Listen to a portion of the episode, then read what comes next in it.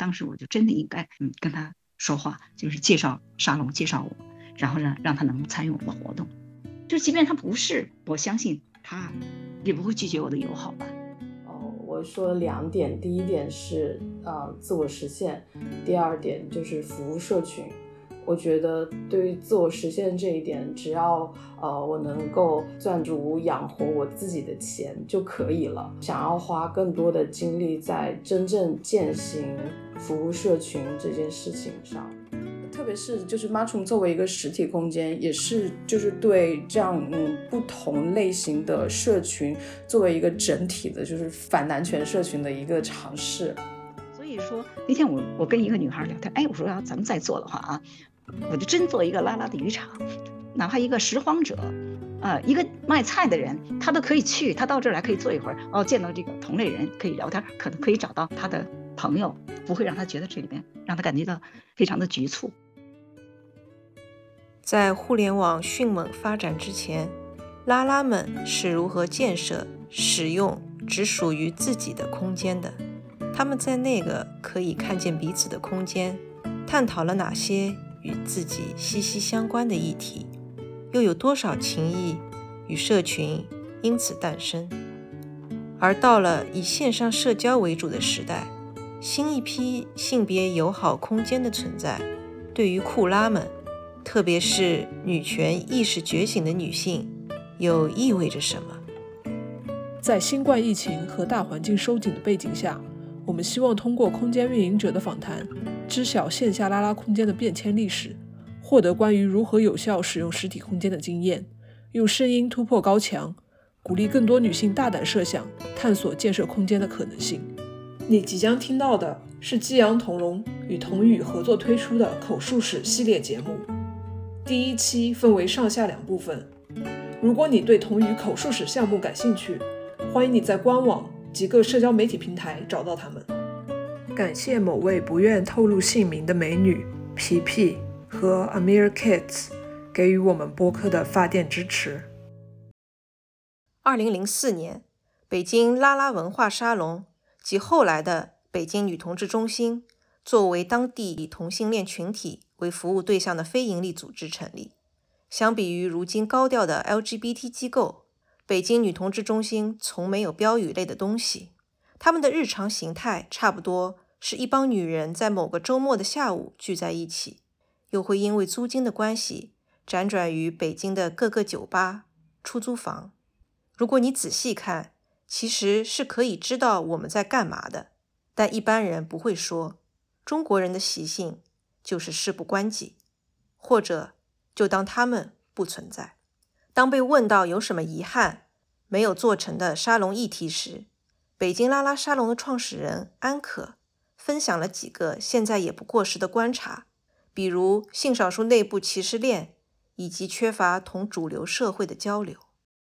后来我们发现，其实在这个 LGBT 群体里，他的这个歧视链，嗯，是非常非常严重的。对，就是你的目的就是为了去包容、去追求这样的一个平等，可是你发现，啊，在这样的一个歧视链下，你可能是一个被歧视者，也可能是一个。也成为了一个歧视别人的人，比如说啊，异性恋歧视同性恋，同性恋呢，嗯的里边有分化，然后 gay 呢歧视拉拉，拉拉里边呢，那这个 T 呢歧视 P，然后呢，同时呢，呃又有歧视不分，然后呢，你作为一个拉拉呢，可能你就歧视那些双性恋，或者说歧视那些这个呃跨性别，呃或者是变性人，就是当你发现这个的时候，嗯，你可以深刻的看到。当你你有一个前提，你的目的不是为了追求这样一个平等吗？你希望别人对人对你平等，那你为什么不能对别人平等？我们在这个发现这个问题以后，那我们就试图呢，就再去扩展我们这样的一个话题。比如说，我们开始就是把谈双性恋、谈无性恋、谈这个变性人、跨性别，把这个所有的这样的一个不同身份的性别身份这样的一个呃议题全部的引到沙龙来，只要能谈的就全部去谈。那这样的话，就是我觉得让更多人打开了一个空间。当谈到这个问题的时候，甚至说，我觉得更有更多的想象力呢。就是我们甚至，我记得有一次谈到这个问题，就是谈到这个歧视链的这个问题的时候呢，就是甚至说，我们把这个一个秩序的都给它颠倒过来了。就是我们就在想，哎，为什么就是我们说 LGBTIQ 什么什么的，你这样的一个排序的话，一定是说是有这样一个等级的一个划分的。那 L，呃 LGBT，那 L 是在前边，G 也是在前边的。那为什么你不颠倒过来？你把点点点儿放在前边，然后呢，你的 IQTGL，你这样一个排序，如果这样一个排序的话，那是不是人们首先就问到，那前面是什么意思？呃，然后可能最后才问到这个最后是什么意思？那这样的话，是不是真的就是说更能够提升他们这个人群的这样的一个被关注度？哎，我觉得这个是呃挺有意思的一个一个说法。你的社会的级别地位越低的时候，你的名次可能你就排的越往后。那假如说，呃，你的秩序给它颠倒一下，可能人们会增加对这个群体的一个关注度。你想象，就是说，光是你的，比如说你一个拉拉群体，一个呃 gay 和同志一个群体，让你去结婚了，但是呢，如果那个最底层的那样的一个一群人，他们没有得到解放的话，他们没有得到平等的话，跨性别或者是说变性人，他们还受到歧视的话，你这种。所谓的权利的获得，其实一样是一种特权。这个东西就是让我们很多人就重新去看待我们权利的获得是一个什么样的一个性质的，对，看到它的最根本的东西。我觉得这些东西其实是让我们觉得在沙龙里它衍生出来的这些东西是非常非常重要。一个是人他发挥了他无穷的这种创造力，同时呢，还有一个就是思想思想的一些碰撞，对认知的一些碰撞。至于说这个主题，我个人觉得就是说。它只是是一个引子，当然了，我们就做了非常非常丰富的主题。嗯，你说让我去再去想做什么一个主题，其实我想不出来了。但是你刚才说到有遗憾的，我觉得是非常非常有遗憾的。这种遗憾是非常小的事情。这种遗憾呢，我觉得是，嗯，在整个过程当中呢，你专注特别专注沙龙了，你特别专注这样一个群体嗯，你还有机会做些别的，或者轻而易举的做一些别的，你没有做，特别是对异性恋的这样的一个。链接和结合的，就是宣传这个角度，其实我好像没太意识到。我记得有一次，当时你没有没有意识到啊，你觉得那个好像不太重要，或者是你觉得麻烦。当时有一个，我记得有一次沙龙，就是有一个医院的一个医生，他来找我，他可能还是一个主管，他说你可不可以，呃嗯，就是说，比如说我们医生怎么来去对待同性恋，呃，就是如果对待一个女性，呃，一个一个单身女性，她怎么去？当然你知道或者不知道，她是一个。拉拉的时候，我们怎么去对待他？当时我大概跟他说了几条，然后他就更进一步的问我，他说：“哎，那你可不可以给给我们的护士来去讲一讲，给我们的医生来去讲一讲？”当时我好像就是说答应了一下，答应一下之后呢，嗯，我说我跟他说行，那我看时间吧。就我这看时间的一句话，他也就这个他说行，那我们再约吧，他也就没有再联系我。那这件事情的话，其实我现在回想起来，我觉得非常非常的遗憾。就是这是一个特别好的一个机会，你去向主流，呃，向这样的一个人群来去宣传你，呃，怎么去认识同性恋，去拉拉这样一个机会，去错过了，而且是人家主动找上门来，嗯，而且是对于一个医务人员这样一个群体，就是你就把这样一个机会就完全的错过了。我觉得这是一个让我非常非常遗憾，就是很多是小的事情，让你觉得，哎呀，其实不是说你为了做主题而做主题，而是说。你做了这件事情以后，它的影响，它的意义何在？影响了多少人？这个东西可能让你，呃，会对他产生现在的一个心理上的一个评估。哎，你觉得是不是？我要再让我做，我会我会去怎么去看待这件事？怎么去做这件事情？还有一个就是，比如说我们出了一个小册子，是拉拉健康的一个小册子，那是翻译过来的啊。然后做完那个册子以后，其实我曾经想过，哎，我这个册子，我应该是不是拿到一个医院找那些，就是说。妇科医生，请他们来给我提意见。这个可能不见得提什么意见啊，就是说你是通过这样一个呃理由，把这些东西呢来去分发给他们看，让他们呢能够了解这个同性恋同志群体，或者说他根据他的这个医学常识呢，他有一些什么样的看法。这样的话，就是有一个沟通的这样的一个渠道就打开了。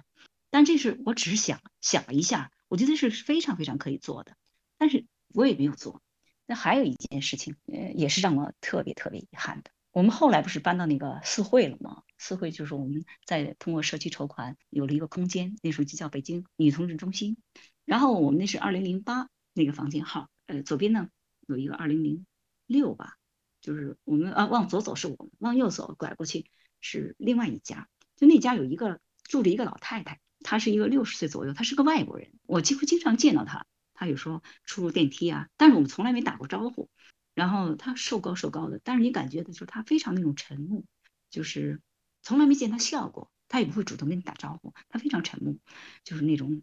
好像总是不不太开心的样子吧，好像没有什么高兴事儿在他的身上发生。你看他身边也是也是形之影单的，每天呀出入。后来我曾经在那个，因为我在那个大望路住的时候，那时候我在大望路住嘛，然后出那个地铁口，我有时候也见过他。我想他可能在这附近工作。就那个时候我也没有没有跟他联系过，没有跟他讲话，就见面我也没跟他讲话。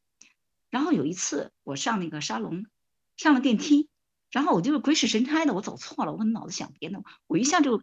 往右走，走到他的房间了。我一敲门，哎，怎么是他呢？然后这时候我就一抬眼就往屋里一看，他那里边挂着一。挂了一幅彩虹旗，当时我就挺很很震惊啊，然后就过去了，我就关上门，哎，我道了歉就过去了。过去以后，就这件事情再也没提。后来就再后来，就隔了大概都离开那几年以后，我就在想着这件事情，我就在想，哎呦，当时我为什么我为什么不跟那个老太太说话呢？我为什么不跟她打招呼，然后把她告诉她我是谁，我们是干什么的，然后把她就是欢迎她参与我们的女同志的活动。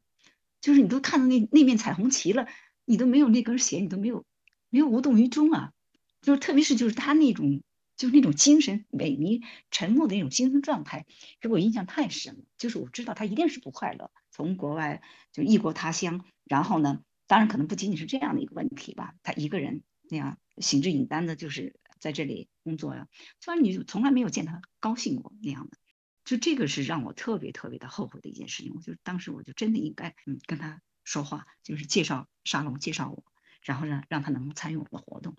就即便他不是，我相信他也不会拒绝我的友好吧。是这是让我非常非常遗憾的一件事。对成都 Muchroom 的创始人飞白和左翼而言，更好的利用空间扩源，以及针对细化的社群需求提供更好的服务，是他们未来计划的重心。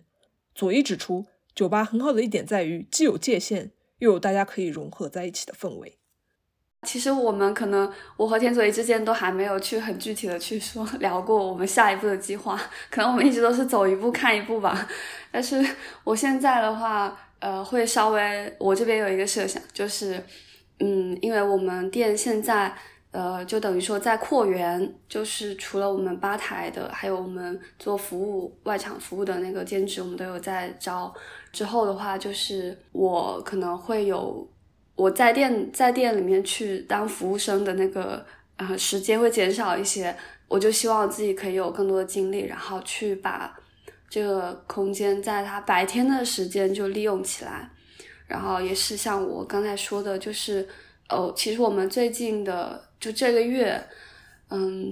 因为确实太忙，然后很累，就是做的活动就是很少，所以就是还是希望说可以做更多的活动，让这个空间可能变得更丰富。我觉得我的设想还是要坚持我的初衷。呃，我们开 Mushroom 之前有一起开过一个会。然后我们都说了，我们各自希望就是通过开 Mushroom 想实现什么。哦，我说两点，第一点是呃自我实现，第二点就是服务社群。我觉得对于自我实现这一点，只要呃我能够赚足养活我自己的钱就可以了。想要花更多的精力在真正践行服务社群这件事情上，我觉得现在我们。呃，慢慢生意好了，也是大家对我们的一个认可，这就更督促我去实现我自己对我自己的一个承诺。希望在我们成功的扩员了之后，有更多的时间去感受，就是这个社群它的需求到底是什么。包括我们在说社群的时候，也是一个非常宽泛的一个概念。呃，像性别友好这个词，其实涵盖了非常非常多，可能非常细化的呃社群的分支。我们这一年来其实也做过很多针对不同细化分支社群的一些活动，比如说我们有成都跨性别小组的见面会的活动在这边，还有跟成都其他的酷儿呃小组一起合办的活动，包括我们自己日常也非常关注的女性议题等等。我觉得酒吧很好的一点是，既有一个就是非常良好的一个界限，又有非常呃好的融合的氛围。你星期五去我们酒吧，会发现有很多不一样的人群在，比如说有 trans 群体，有女性，有 gay，有拉拉，各种各样的拉拉都有。特别是就是 Matchroom 作为一个实体空间，也是就是对这样嗯不同类型的社群作为一个整体的，就是反男权社群的一个尝试。所以这个是我以后想要做到更多的事情，就是去感受不同社群的需求，当然也做到就是呃融合社群的一个方向。在与安可的对话中，我们也提出了一个有关融合社群的问题。针对如何看待女性联盟，他的回答也让我们意识到结盟的复杂性。拉拉沙龙本身并非完美，但无论如何，它存在过的历史让我们看到了潜力。还记得萨福那首诗吗？能够面对面的和你坐在一起，听你讲话，是这样的，令人欣喜。其实我不是特别期待，就是名称上叫什么，我我好像就是对这个东西。你有时候你要知道，有些东西叫的越撑的越大，其实它可能有的它是一个架子，就是包括过去我们有也有这样的经历嘛，就是你叫这个你叫那个，那现在的拉拉联盟不是也都也都完蛋了吗？当然就是说它有很多的因素形成它，拉拉你作为一个拉拉，就是你要想你要有些时间，你要是说你还是不太为钱去奔波的话啊。你要有一定的时间的话，你要而且你有一定的觉悟的话，好，那你就先做点什么为这个群体。而且而且特别好的是，呃，有很多的拉拉的群，他们自己在做，就是互相之间的这种疗愈啊、情感的支持帮助啊，嗯，心理上的。但是可能在这种呃，我觉得视野和范围上可能还有一个还有一个局限。其实我不是说他们局限，就是我们这个沙龙的这个视野有多大。其实那时候我们也得益于呃贤的这样的一个他的一个参与，我们的这个整个的活动实际上是跟同志运动，呃拉拉的这个运动是结合在一起的。那我们讲身份、讲运动、讲权利，那这时候的话，你的视野就会更开阔。而且那个时候我们来了很多的嘉宾，我们请外国人，就是比如说他们知道我们拉拉沙龙之后，有的那个。那外国的女孩儿，哎，她就她就来了，她到中国可能学习，她就来了。来了之后呢，那我们可能认识她以后，就请他们来去讲分享他们的国家的拉拉文化，也同时作为这个沙龙这样的一个嘉宾来去来去分享，而且有的是讲的很专业的啊，讲的讲的非常好啊。嗯，我记得还有一次是跟那个瑞典的一些女艺术家结盟嘛，我们做了一场。拉拉活动，然后他们也有表演，我们也有表演，我们唱京剧啊，就是，呃，然后什么还有弹琴啊什么的啊，他们也非常非常喜欢。后来他们还希望我们继续跟他们在空间上啊，把瑞典的活动跟嗯北京拉拉活动呢就联合在一起，就等等的这些，其实这些东西是就是让你更开阔了一些视野，让你的沙龙的这个平台就是更丰富。所以的话，我想就是说，其实你叫什么，真的一点都不重要。就是关键是说你的做你做了什么，你他的影响力是什么，你帮助了谁？对，这个是非常非常重要的。在中国这样的一个社会环境下，嗯，如果你所谓说的成成立一个联盟，就是我们的这这样的一个 NGO 组织，可能是非常非常艰难的。它的资金的运作啊，呃，资金的来源，整体的这样的一个运作的话，那还是很艰难的。而且，呃，经济形势不好，那很多人是不是说？更愿意、更甘心的去做，这样花很多的时间去做志愿者。其实，呃，这里边谈到这个沙龙，我们有很多很多的问题啊，志愿者的问题，就是我们我们都没有在谈嘛，就是没有时间谈那么多。其实这里边其实存在着很多很多的问题，就像它确实滋生了很多的艳情、艳遇，啊，连接了很多的关系、感情，但同时呢。他也拆散了很多鸳鸯，让很多人就是嗯对沙龙有微词。当然，我觉得从现在来看，我觉得也是可以理解的。这种理解就是说，呃，可能两个人二十年，他进他进了沙龙以后，然后呃，关系破裂了，然后他可能又跟另外一个人好了。但是我觉得你从本质上上看，真是也不是沙龙的原因，是说你们关系肯定本身就有问题，只不过沙龙是一个导火索。但是呢，你把它归成一个沙龙，你要看到一个问题是什么？就是如果你跟一个人这样的一个情侣关系，你想通过就是闭塞封闭，把你的墙、把你的路堵上来去这种方式，这个一辈子的话啊，我觉得这个是这真的是一个不平等的一个独裁的一个想法。这是一个专制的一个想法，那真是就是说，当情感这个来临的时候，就是真的人很多人就是冲昏了头脑，就是不管不顾，嗯，而且就是他有美的一方面，有让人可歌可泣的一方面，但是也有让真是让人痛啊，撕心裂肺的痛啊，就是这是我们都我们真是都见识过，而且真的让我感觉到就是说，无论爱与恨到了极点，都是血淋淋。我跟黑羊其实之前几期播客的时候聊到一个话题，经常经常我们会不经意的我们聊到啊，或者是因为跟嘉宾在对谈的当中就想到一件事情，叫做要不要混圈，就是大家觉得在谈恋爱的人就不要跟这个社群里面的人有过多的接触。坚定的同意，必须要混。嗯，所以就是说他可能，嗯，你听我讲的他的光鲜的一面，但是他也有这个微词的。呃，让人不解、让人这个呃怨恨的一面，而且事实上，在整个过程中，我们这个沙龙它的总体，他的这个给社区的生活，给拉拉带来的这样的一个啊帮助，给他在他生活当中的这样的一个作用，其实是真的是你是无法估量的。那有的人说，哎，我来了你沙龙之后，我那多少时间我就想自杀，可是来了以后，我这个念头没有，就是你给人一种力量。所以的话，我觉得他的正面的东西啊，积极的东西肯定是大于，就是说，所谓说的那些，就那些其实，在那些人眼里可能是很负面、很低级的东西。但是更多的，嗯，是人们怎么去认识这个问题的？你是怎么去看这件事情？正如安可所说，经营一个组织和空间，在当下面临着更严峻的挑战。飞白和左翼的经验之谈也证实了这一点。嗯，我觉得。可能是目前的一个比较困境的地方。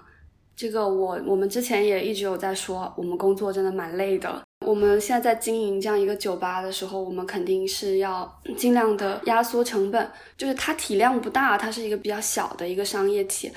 我们要尽量去压缩它的经营成本。然后这个压缩就只能从压我们自己身上来，就是嗯，因为我们没有钱去请那么多的。人来工作，所以我们只能自己在里面工作。我们自己在里面工作呢，我们要耗费非常多的体力，就会导致我们没有精力去做一些我们更想做的事情。但是我们又没有办法，因为这个空间需要经营，这是一个一个困境。包括之前有朋友想要去，哦，我觉得是非常有前景的哈，他是想开一个性别友好的理发店，但是他也考虑了很久，然后最后我们也是谈到这个问题，他就说他。看到我们现在这个样子，他怕他也会变成我们这个样子，就是不停的劳动，没有精力去做一些在文化或者是策划方面的事情，就是这这可能是一个困境。而且就我了解到的，可能有很多自己去创业的、开小店的这种，大家都差不多是这样一个状态，要靠自我压榨才能存活下去。对，现在对我们来说最重要的就是保持平衡。然后，其实，在非常多的地方都有消耗，一个是体力消耗，还有一个就是你需要给自己补充非常多的情感能量。它其实很偶发的，你可能需要跟人聊天，然后别人可能带着不同的期待到你这个空间来，然后你有时候需要就是做一些精力、情感上的呃输出，就也不至于劳动那么严重，但是因为它它还是呃。占用了你的一个一个精力的，那么你的体力跟你的心力的平衡，还有包括就是你的理想，还有实际经营困难上面的平衡。所以我想，可能也不是建议吧，就是呃我自己的一些经历，然后我觉得，比如说未来在走这条路的人也很可能会遇到，就是我希望想要去做这些事情的人可以想清楚，然后再做。女权意识觉醒的一代。与当年的拉拉们面临着相似的女性困境，在社群建设、处理职场发展、养老、亲密关系等问题上，很需要跨代际的沟通。已经组织过读书会的飞白表示，他希望相关的活动形式可以变得更多元，表达上也更加公开，最终大家可以一起留下点什么。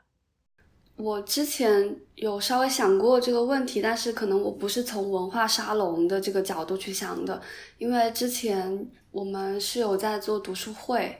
呃，时间也是在周天的下午，但是是不定期的，因为。读书会的工作量还是比较大的，比如说我作为领读的人，我我要去读完一整本书，然后要去组织好这个事情，呃，所以就是暂时停了一段时间。但是在停的这段时间里面，我也在思考，就是读书会确实是一个让我觉得很好、很有意义的事情，因为确实在来的呃人之间，我觉得大家是可以进行一些比较深度的讨论的。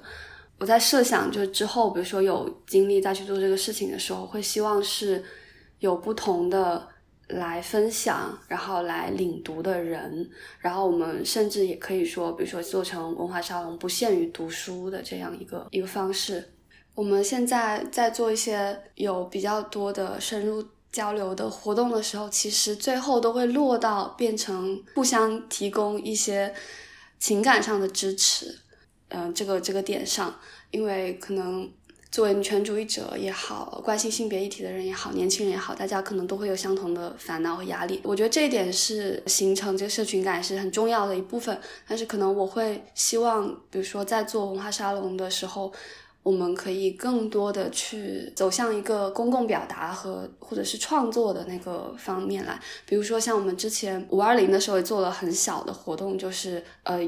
画那个空白的徽章，就是大家把你对于更丰富的不止异性恋的那种爱的感受表达出来的这样的活动。我希望是我们的表达是更公开、更向外的，然后大家，而且大家可以一起留下点什么的这种性质。对，这是可能我对于比如说有文化沙龙，我对他的一个期待。